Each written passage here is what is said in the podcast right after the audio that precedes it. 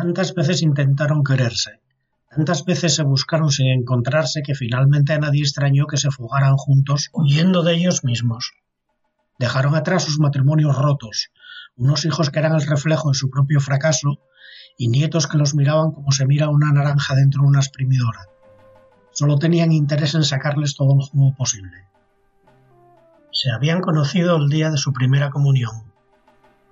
El cura que iba a oficiar la misa se puso enfermo y tuvo un desvanecimiento.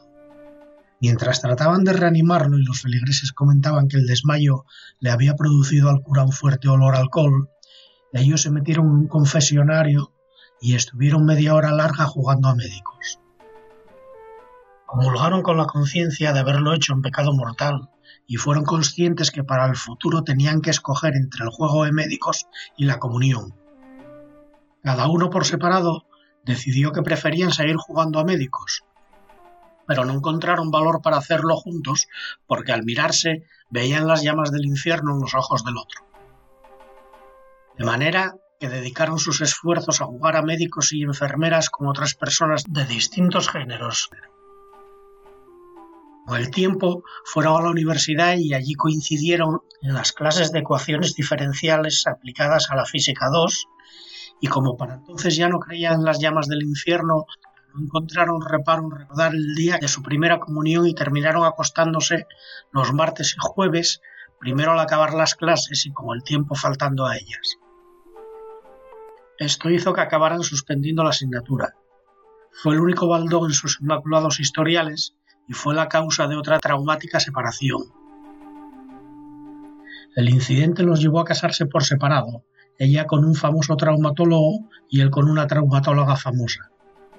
Se veían por Navidad en la fiesta anual del Departamento de Física de la universidad, pero no todos los años concluían la fiesta en un cuarto de hotel, solo aquellos años en que sus dígitos se correspondían con un número primo.